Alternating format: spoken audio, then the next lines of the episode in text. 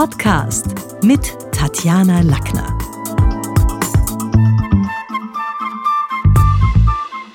Heute geht's ums diskursive Denken. Da können wir uns Zitate zu Nutzen machen. Diskursives Denken heißt, sowohl Pro- als auch Kontrameinungen zu finden, schnell verschiedene Thesen zu finden. Und Zitate sind deswegen gut, weil sie gelten als Funken der Weisheit, ein Heer an Gelehrten, Philosophen und Geisteswissenschaftlern haben sich schon vor uns Gedanken über Gott und die Welt gemacht. Wobei man natürlich sagen muss, die Grenze zwischen Sinnsprüchen aus dem Volksmund oder so ein bisschen Tagebuchpoesie, Affirmationen und einem Lebensmotto oder dem beruflichen Leibbild sind da schon sehr fließend. Das Netz ist voll von Zitaten, jede zweite Homepage äh, sieht Zitate vor oder da stehen bei den Teammitgliedern von Firmen dann irgendwelche beruflichen Leitsprüche, denen sie sich verpflichtet fühlen.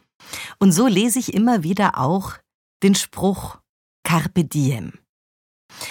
Also wenn man da mal googelt oder mal ein bisschen recherchiert lieber noch, dann erfährt man, es heißt genieße den Tag und stammt aus einem Gedicht um 23 vor Christus vom römischen Dichter Horaz. Im Original hieß es, war so ein Lyrikbuch, hieß der Satz sogar weiter, genieße den Tag und vertraue möglichst wenig auf den folgenden. Und deswegen wird es wahrscheinlich auch so häufig übersetzt mit nutze den Tag oder so ein bisschen sinngemäß lebe so, als gäbe es kein Morgen. Und das habe ich in den letzten Jahren sehr oft auf PowerPoint-Präsentationen gesehen oder auf Homepages, wo das auch drauf hing. Und da ist so ein bisschen die Frage, echt, soll man das überhaupt? Alle auf einmal soll man den Tag nützen, als gäbe es kein Morgen? Also nach dem Motto, lebe heute, bezahle morgen. Also ist nicht genau diese Form des Egoismus der Grund, warum es heute CO2-Emissionen in gehobener Größenordnung gibt und das alles vor dem Hintergrund des Klimawandels wahrscheinlich so geballt als, als Sentenz, als, als Botschaft nicht wirklich empfehlenswert. Und da sind wir jetzt schon mitten im diskursiven Denken, nämlich uns zu überlegen, bei einem Sinnspruch, passt das Zitat in meine Präsentation, was spricht dafür, was spricht dagegen? Hat uns nicht genau Carpe Diem diese Einstellung in das globale Schlamassel geritten? Denn, also wenn ich es jetzt mal bei mir nehme, wenn ich jeden einzelnen Tag kulinarisch betrachtet so genossen hätte, als wäre es mein letzter, dann wäre ich wahrscheinlich nicht nur körperlich überpräsent, sondern schlicht geplatzt in den letzten Jahren. Zitate haben den Vorteil, dass sie aus dem Zusammenhang gerissen funktionieren. Das ist so ein bisschen der Grund, warum ich die auch empfehle, um selber dran zu üben.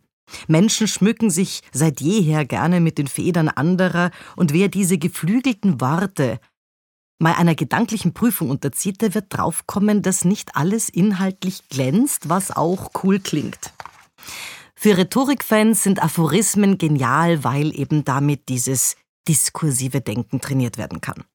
Und da habe ich mir gedacht, also eine Autorin, eine österreichische, die ich selber sehr mag, könnten wir uns da mal hernehmen, um gemeinsam so eine Übung mit diskursivem Denken zu zelebrieren.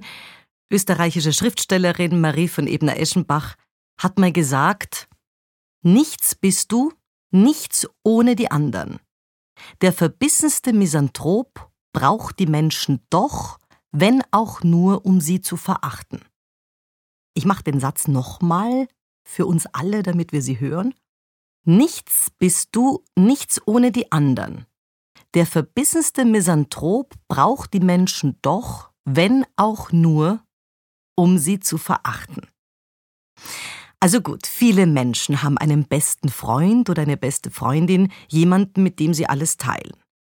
Wenn man das Zitat jetzt auf seine Richtigkeit überprüft, dann stimmt es natürlich nicht gänzlich, denn jeder von uns ist irgendwann allein geboren worden und wird alleine sterben.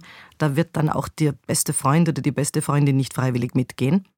Auf der anderen Seite ist der Mensch ein soziales Wesen, das gerne mit anderen interagiert.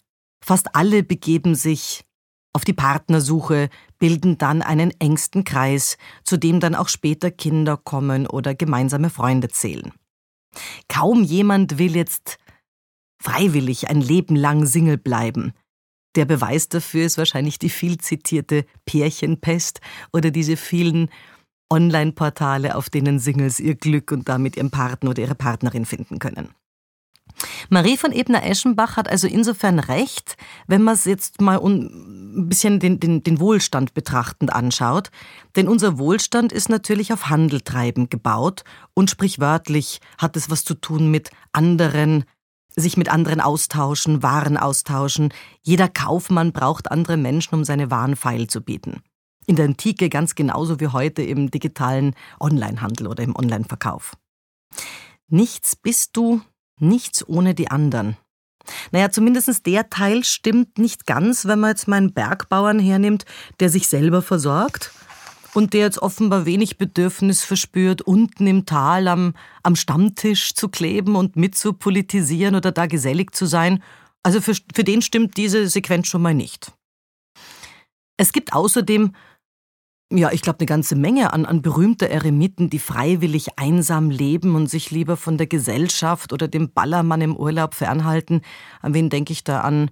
Autor J.D. Salinger zum Beispiel, der nicht dazugehören wollte, oder oder Chris Christopherson, der Schauspieler, der in diesem ersten, oder nicht im ersten, sondern in einem Remake von A Star is Born damals mit Barbara Streisand, dem Part, den heute Bradley Cooper gespielt hat, ähm, übernommen hatte, der hat sich schon vor 30 Jahren eine einsame Insel gekauft und ist dort und ist ganz offensichtlich lieber im Off.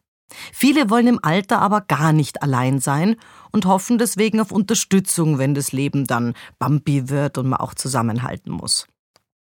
Doch ausgerechnet in Notsituationen erzählen mir viele meiner Kunden auch, dass dann die falschen Freunde, die vordergründigen Freunde, von mir kannst immer was haben und ich bin immer da für dich, sich rar gemacht haben nach einem Konkurs oder nach einer Scheidung oder auch nach einer langen Krankheit. Da erzählen viele Betroffene insgesamt von der Erfahrung in größter Not ganz auf sich selbst und damit allein gestellt gewesen zu sein. Wehe, sie hätten sich damals auf andere verlassen und nicht auf sich selbst, dann wären sie verlassen gewesen. Marie von Ebner-Eschenbach war offenbar keine Buddhistin, denn dann wäre sie vom Gegenteil überzeugt gewesen. Denn im Buddhismus heißt es ja, allein sitzend, alleine ruhend, allein umhergehend, frei von Trägheit, wer tiefe Einsicht in die Wurzeln des Leidens hat, genießt großen Frieden, wenn er in Einsamkeit weilt. Und das Coole am diskursiven Denken ist natürlich, Sachen von verschiedenen Seiten zu beleuchten, hier das Denken zu schulen und sich auch zu überlegen, wie finde ich denn das? Habe ich da Meinungen dazu? Denn wer einprägsam sprechen will, der sollte sprachliche Bilder verwenden. Und jeder von uns kann das Gefühl für, für Sprache trainieren. Der große Cäsar würde heute nicht mehr zitiert werden, wenn er gesagt hätte, unter Überblick der Lage und Beschreitung des Ortes schien mir der Sieg sicher, Nein, sondern die Formel, die auch heute noch in jedem Schulbuch zu finden ist, lautet Ich kam, sah und siegte. Und das wird selbst in der modernen Werbesprache heute von einem Kreditkartenanbieter auf den Slogan eingedampft, Veni wie die Visa. Also das Coole an Zitaten ist, Sprichworte und, und, und Bonmots haben den Faktor Zeit überdauert und bringen in wenigen Worten etwas treffend auf den Punkt, was manchmal auch plakativ ist, aber was natürlich merkbar und damit auch weitererzählbar ist. Und damit man das mal selber auch trainieren kann, und da schließt sich der Kreis wieder zu Marie von Ebner-Eschenbach, gebe ich eine Übung mit dazu. Marie von Ebner-Eschenbach hat auch ein Zitat gesagt, zu dem man das mal selber nach dem Podcast üben kann. Dass so viel Ungezogenheit gut durch die Welt kommt, Daran ist die Wohlerzogenheit schuld. Also nochmal, dass so viel Ungezogenheit gut durch die Welt kommt, daran ist die Wohlerzogenheit schuld. Viel Spaß beim Ausprobieren. Das war's für heute. Besuchen Sie mich doch in der Schule des Sprechens in Wien. Auf Facebook, LinkedIn, Xing, unter sprechen.com oder auf meinem Blog sprechen.com/blog.